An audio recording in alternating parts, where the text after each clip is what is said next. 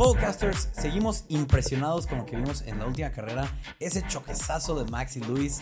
No hemos podido dejar de pensar en ese choque y lo que va a significar para el futuro del campeonato.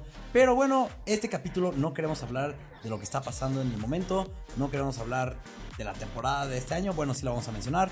Pero queremos hablarles un poquito de un tema más general. Y claro, nada de esto sería posible sin mi compañero podcaster Ricky. ¿Cómo está Ricky? Hola podcasters, bienvenidos a este nuevo episodio. No hubo carrera, pero eso no quiere decir que no tengamos un tema. Siempre hay mucho que hablar de la Fórmula 1. Y entonces en varios episodios hemos dado estadísticas. Estadísticas que con el paso del tiempo eh, pues no, no reflejan tanto algunas realidades. Entonces queremos mencionarles poco de esto, más centrados en la cantidad de carreras que hay en una temporada como la del 2021 o como la primera que fue en los años 50 que solo hubo 7 carreras en todo el año. Así es, podcasters. Aquí cabe mencionar que estamos en el excelente estudio de Riverlight, por eso se escucha tan bien, tan bien editado. Super micrófonos que usan, tienen un super equipo. Impresionante el, el trabajo que hace Riverlight, muchas gracias. Pero sí, la Fórmula 1 le encanta, le encanta, le encanta presumir estadísticas, le encanta presumir cuántos puntos tiene un corredor, cuál es el corredor con más puntos en la historia, el corredor que más ha corrido, más carreras, más bla, bla, bla, bla, bla. Como cualquier deporte, la estadística es un gran punto de venta. Y nos gustaría platicarles un poco de cómo ha cambiado la estadística en la historia de la Fórmula 1. Como dice Ricky, empezando con la cantidad de carreras que se corren, cómo se daban puntos antes y también la estadística de los pole positions, cómo es que la vamos a ver cambiada a partir de este año. Por ejemplo, Paul Castro, la estadística nos dice que si Fons tiene tres Ferraris y que yo, Ricky, tengo un Ferrari, estadísticamente cada quien tiene dos Ferraris. Entonces son este tipo de datos que ya no son tan reales o que llegan a comparar un piloto de los años 60 con un piloto actual, que pues es difícil, tienes que como hacer una traducción a una estadística más pareja, ¿no? Sí. Empezando, la primera estadística que quiero decirles o que quiero comparar es la cantidad de puntos que se les daba a cada corredor por acabar la carrera. Antes se daban de 8, 8 puntos al primer lugar, 6 al segundo, 3 al 4 al tercero, 3 al cuarto y 5 al segundo. 2 al quinto. ¿Qué? Ah, sí. Lo estoy leyendo al revés. De, sí. Del 1 al quinto daban 8, 6, 4, 3 Sí. y 2. Sí, sí, y un punto por la vuelta rápida. O sea que eso no es algo nuevo. Ya existía al principio, al mero principio de la Fórmula 1. Y eso, bueno, se, se daban puntos del primero al sexto lugar. ¿Y saben cuándo llegó a cambiar eso? Hasta el 2003, gracias a la dominancia de Michael Schumacher, que decidieron darle puntos ahora desde el primer lugar hasta el octavo lugar. Yo me acuerdo que me tocaron ver algunas carreras, no lo recuerdo muy bien, de chiquito, donde se daban esta- estos puntos, del primero hasta el octavo. Y no fue hasta el 2010 que empezaron con el sistema de puntos que tenemos hoy día, que se, que se dan puntos, se puntean, ¿no? Se- ¿Está bien dicho puntean? Del primero, vamos a decir que sí. Del primero al décimo lugar, el primero llevándose 25 puntos, el segundo 18, el tercero 15 y eh, sucesivamente 12, 10, 8, 6, 4, 2, 1.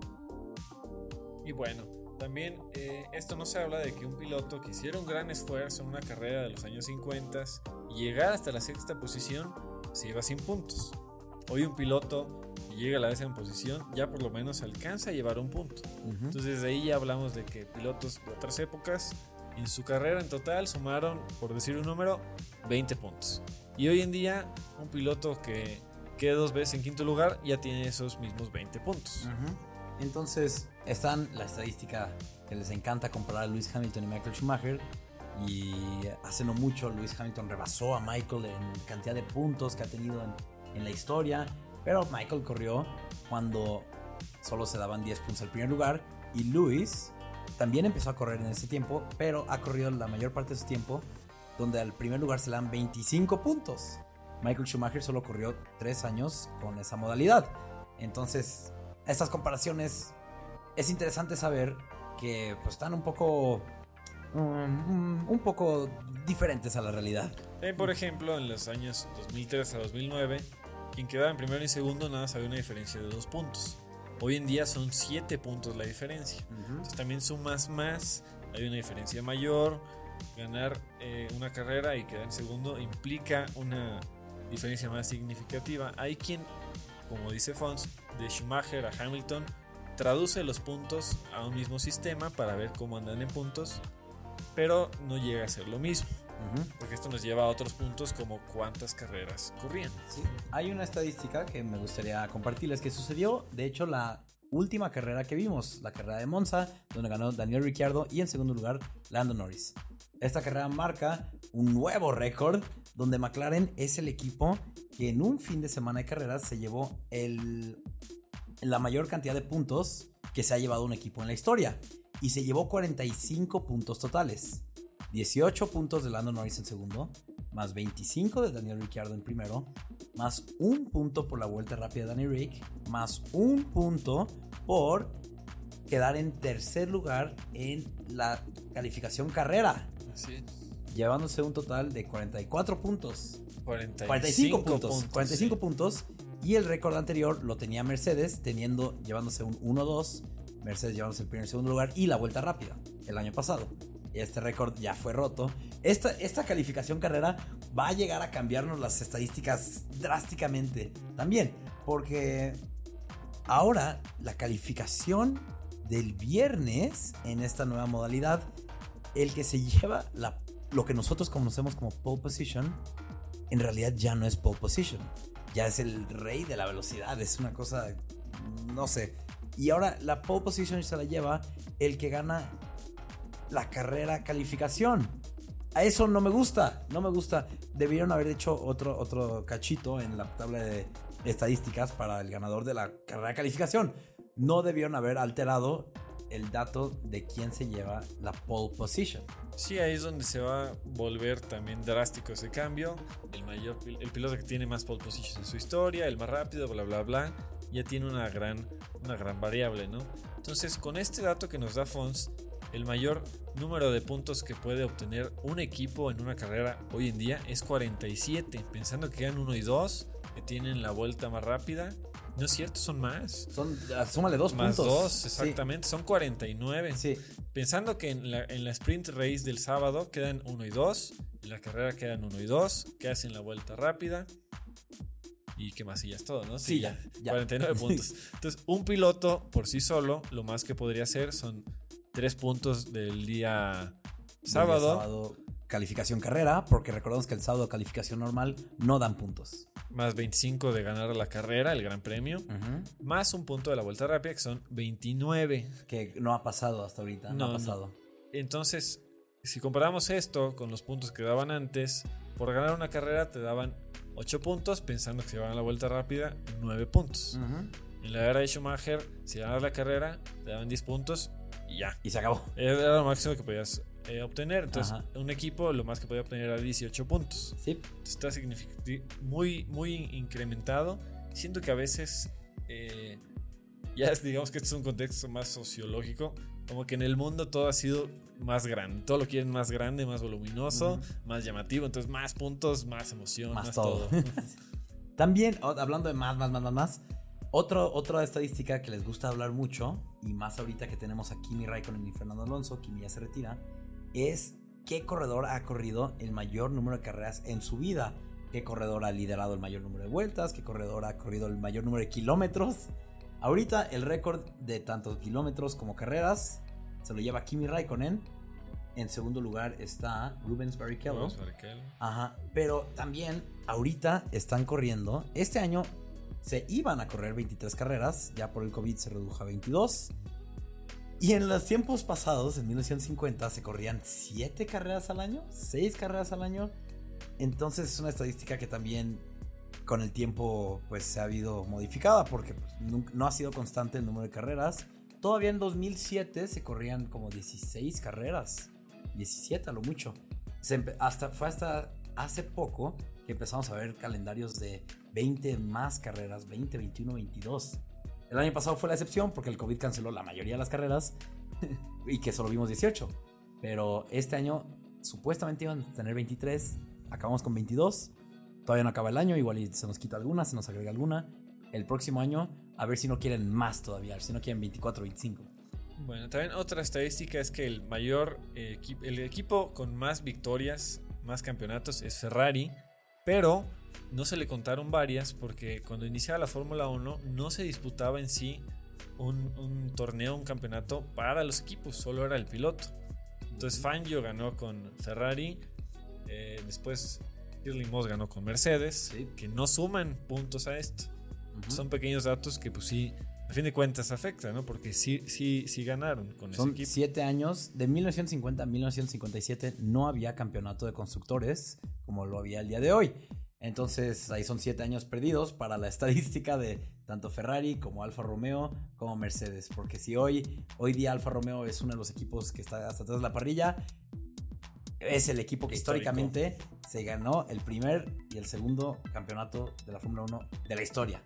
Pero bueno, eso no está en los libros de la historia. no tienen esos campeonatos a su nombre. Y Ricky, yo te quiero hacer una pregunta. ¿Cuántas carreras crees tú que debería tener un calendario para que sea para que sean dos cosas? Número uno, emocionante y número dos, no sea una sobrecarga para los equipos. Bueno, por ejemplo, está ah, para contestar tu pregunta, el caso Nico Rosberg, quien decía que después del estrés que pasó en 2016 para ser campeón de Fórmula 1, decidió que se retiraba las carreras para pasar tiempo con su familia. Creo que esta temporada ha ido a a nueve o diez carreras. Entonces dicen, ¿dónde está tu familia? ¿No? Andas todo el tiempo viajando de un país a otro porque de verdad que te consume. O sea, estar viajando de un país a otro, qué padre, pero pues no estás en tu casa, ¿no? Entonces, si tu familia va contigo, pues también que friar para ellos, tienen escuela, etc. Entonces, yo siento que no, no sabría decirte un número, pero siento que sí están cargando mucho las temporadas. Digo, qué padre por nosotros los fans ver tantas carreras. Ya van dos veces que vemos tres seguidas. Entonces es muy padre, pero pues, la vida de los pilotos es, es una exigencia tremenda porque no, no están jugando caniques. Es un gran esfuerzo físico y mental al que son llevados para poder competir. Y mira, los corredores, como sea, ellos toman un jet privado, llegan el jueves en la tarde, hacen sus entrevistas, corren el viernes, se van el domingo en su jet a donde quieran, a su casa, a Mónaco, a donde quieran. Hay todo un equipo detrás que llegan pueden estar ahí desde el lunes armando las casas donde van a estar los corredores. El martes están armando los coches, el miércoles están armando los pits, el jueves están haciendo prácticas de pits, viernes, sábado y domingo ya están en la pista los corredores y todo el equipo. Y empieza el lunes y es transpórtate al otro lado del mundo para hacer todo otra vez. Entonces el equipo te lleva también una gran carga de trabajo, en especial hemos escuchado muchas quejas de parte de los directores de los equipos de estas em, fines de semana donde hay tres carreras seguidas. Porque es mucho el estrés, mucho el trabajo, mucho el tiempo que pasan fuera de casa. Todos. Así también tomar en cuenta que hoy en día pues la comunicación, el transporte y todo este sistema de logística que tiene la Fórmula 1 es increíble y muy desarrollado. Imagínense esto mismo hace 50 años pues qué complicado, ¿no? Estarse llevando todo el equipo de un país a otro o cruzar un continente. Era una locura también, por eso había más carreras en Europa porque era más cerca, pero pues aún así la friega llevar todo. Entonces, que hoy haya 23 carreras y a 50 años haya habido 8, pues, o sea, es más que entendible, ¿no? Y me gusta recordar la temporada del 2020 no, 20 fue COVID. 2019 antes de COVID, porque 2020 la cosa cambió. ¿Cómo extrañamos ese año? Vaya. 2019, donde la primera carrera en Australia, la segunda carrera en Bahrein, la tercera carrera en China. Está en tres continentes. Bueno, Bahrein y China están en el mismo continente, pero están del otro lado del continente asiático, uno del otro. Saquen su Atlas Polcast, el que nunca usaron en primaria. Sí. Entonces vean el calendario que tiene la Fórmula 1. Hay viajes brutales que hacen, ¿no? Entonces, como ya dijo los mecánicos pues no van en su jet privado, van como turistas, digámosle así, como todos nosotros, a lo mejor en el metro, el camión, el transporte del equipo, pero pues qué, qué friega. Mira, no estoy tan en contra de cuando hay dos carreras seguidas y más cuando son en países cercanos, como por Estados Unidos y México. Estados Unidos y México que están relativamente cercanos, tipo este año que vimos dos en el circuito de Austria, que mientras fue el mismo circuito, el mismo trazado, está bien, Sí. hicieron dos carreras buenas. El año pasado me gustó mucho lo que hicieron con Bahrein, que fue en el mismo circuito pero diferente trazado. Entonces vimos dos carreras diferentes. Una de ellas nos llevó a la victoria de Checo Pérez. Grande Checo. Grande Checo, grande carrera, impresionante carrera. Entonces no estoy en contra cuando hay dos, pero cuando hay tres, a mí me da pesar por los, por los equipos, por los integrantes los equipos y más cuando son equipos chiquitos que no pelean por victorias, como que tienen poco aspirar. Cuando un equipo gana, pues tiene la emoción, recibe dinero de premio y recibe una celebración gigante. Pero los equipos como ahorita Williams, Haas, Alfa Romeo que tienen que meter la misma fría que todos los demás y en realidad no están aspirando a más allá de un décimo lugar, sí me da, sí es, se me hace un poco pesado para ellos. Y yo no soy ahí. Entonces imagínate, yo, soy, yo como espectador sí digo, wow, qué friegas se están metiendo. Y gracias a COVID, que no vamos a tener más triple carreras o más carreras donde son tres fines de semana seguidos, porque movieron, cancelaron la de Japón y ahí va a ser una triple carrera, Rusia, Japón y Turquía. Gracias a todo lo que es bueno que la cancelaron y ahora es Rusia y luego una semana de descanso y Turquía. Entonces, regresando a las estadísticas. Estoy buscando ahorita, por ejemplo, está una estadística que me gusta y alguien que me gusta hablar cuanto a estadística es Senna, porque estuvo relativamente poco tiempo en la Fórmula 1 y aún así se ve en, en la parte alta de varias tablas de estadística. Una, por ejemplo, es el número de pole positions que tuvo. Actualmente el que tiene más es Lewis Hamilton con 101. Sigue Michael Schumacher con 68 y le sigue Senna con 65. Pues Lewis Hamilton ya tiene un largo recorrido en la Fórmula 1. Él es de la era en la que se corrían muchas carreras por año. Entonces 101 pole positions de cuántas carreras comparadas con 65 de Senna en cuántas carreras. Ahí es donde dentro de la estadística que nomás decirte cuántas poles es qué porcentaje de las que compitió se hicieron pole position. Sí, sí, sí, sí. Ayrton Senna, grandísimo en su tiempo. Recuerdo, alguna vez vi en Netflix un- una película documental de Juan Manuel Fangio, donde comparan los grandes corredores de sus épocas y a todos los nivelan, por así decirlo. Los ponen en términos equitativos para ver quién era el mejor. Obviamente está muy abierta a interpretación. Dijeron que Fangio porque pues había ganado con cinco equipos diferentes, bla, bla, bla, bla. Pero sí, se abre mucha interpretación de cuántas carreras corrió Fangio. Por ejemplo, si corrió 7 carreras en, no sé, 10 años, corrió 70 carreras, a diferencia de estos años, que en 3, 4 temporadas ya corriste las 70 carreras. Sí está muy, muy, muy abierto a interpretación cuando comparten estadísticas la Fórmula 1 y nosotros. También obviamente se destaca los máximos ganadores de campeonatos del mundo de pilotos son Hamilton y Schumacher con 7 y después tenemos a un 5 veces campeón que es Juan Manuel Fangio. Juan Manuel Fangio ganó 51, 54, 55, 56, 57.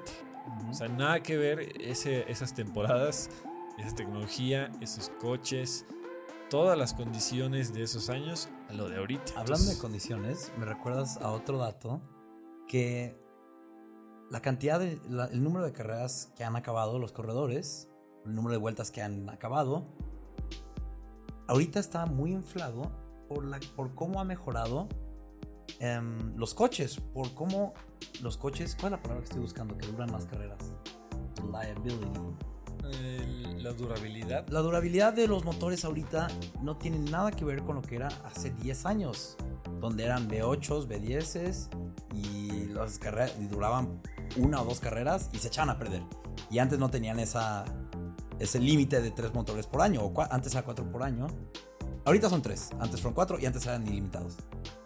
No tenían eso, entonces Ahorita me impresiona cómo con tres carreras pueden hacer 20 cacho, con tres motores pueden hacer 20 cacho carreras y antes, aún teniendo motores ilimitados, tenían muchas más fallas en los motores y los coches en general que hoy día. Entonces sí, también todo, todos los cambios pues, eh, destruyen esta estadística, la hace difícil compararlo en la historia. Este, hasta las llantas, todo el equipo de seguridad, eh, toda esta forma que hace que una carrera sea más segura, que todo el equipo que traen dure más, que no sea, digamos, tan desechable, porque ya lo habíamos dicho en otro episodio también, que los equipos eh, usaban y tiraban. Y a la que sigue algo nuevo. Porque había dinero, ¿no? Sí. Había dinero y habían ganas de tirarlas. Pero hay un récord que me encanta. Que. Que no. Que este sí está. Este no hay. No hay cambio con el tiempo. No se puede. Es el corredor que más carreras ha chocado. es un dato que me gusta mucho. Y es Andrea de Cesaris. Y si no mal me equivoco, ahorita les confirmo el dato. Es que tiene como 18 carreras seguidas sin acabar. Andrea Di Cesaris. 19 veces, órale. En una temporada, Andrea Di Cesaris chocó 19 veces. Impresionante. Pero bueno, ese es un dato que me gusta compartirles. ¿Y qué más gustaría hablar de los podcasts? Antes de que se nos acabe el tiempo. Bueno, pues tengo. Hay una infinidad de estadísticas. Por ejemplo, está el, la- el piloto más viejo en iniciar una carrera. 55 años, 292 días. Terminó en sexto lugar en el Gran Premio de Mónaco de 1955. Él- Wow. este es un eh, monagués, Luis Chi- Chirón.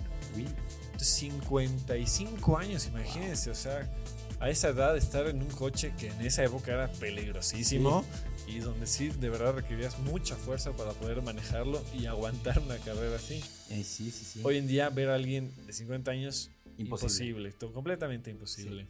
Y antes entraban de 25 años para arriba y ahorita están entrando de 18, 19. Cada vez, cada vez más pequeños de 17, Max Verstappen. Max Verstappen, gracias a Max Verstappen que ya nadie puede entrar a 17, él se va a quedar con ese récord para siempre. Ahora la ley, las reglas dicen que tienes que tener por lo menos 18 años para entrar.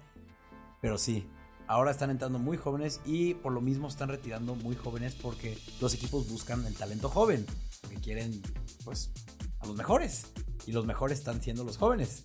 Entonces, es impresionante ver a Kimi que se retira de 40 y cacho. Alonso también se va a retirar de 40 y cacho. Lo más seguro es que Luis también. Pero yo creo que es una tendencia que va a la baja. Cada vez van a ser más jóvenes. Más, más jóvenes los, los que se retiran. Entonces, bueno, si nos vamos nuevamente al número de victorias, ya les encontré el dato. El que más ha ganado es Lewis Hamilton con 99, segundo Michael Schumacher con 91 y sigue Sebastián Vettel con 53. Si lo vemos por porcentajes, el primer lugar es Juan Manuel Fangio. Él entró a 52 y ganó 24, es un porcentaje de 46. Wow. Alberto Ascari con un Ujú. 39% porque él entró en menos, él entró en 33 y ganó 13. Y tercer lugar ya es Lewis Hamilton, ha participado en 280. O sea, es un mundo más de carreras Sí. y pues obviamente muchas más victorias. Y hablando de Michael Schumacher, en esa tabla él está hasta séptimo lugar. Y Sebastián Vettel ni siquiera está en la tabla.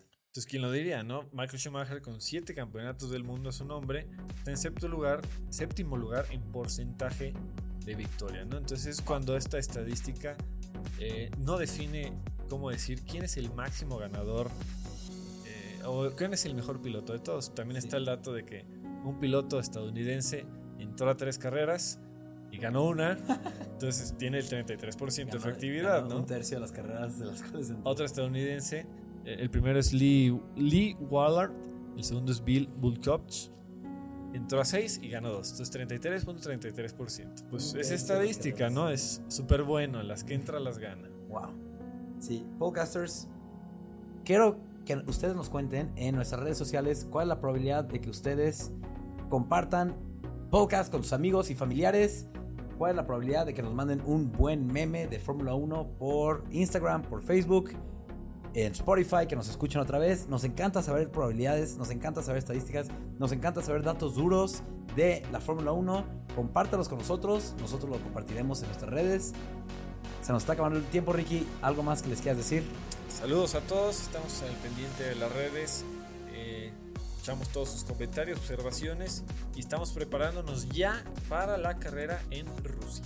Uh, la carrera en Rusia que va a empezar a las 8 de la mañana, entonces no está tan temprano como habíamos pensado, pero ya los tendremos el próximo miércoles hablando de la Fórmula 1 y nosotros contándoles qué pensamos nosotros de esa carrera.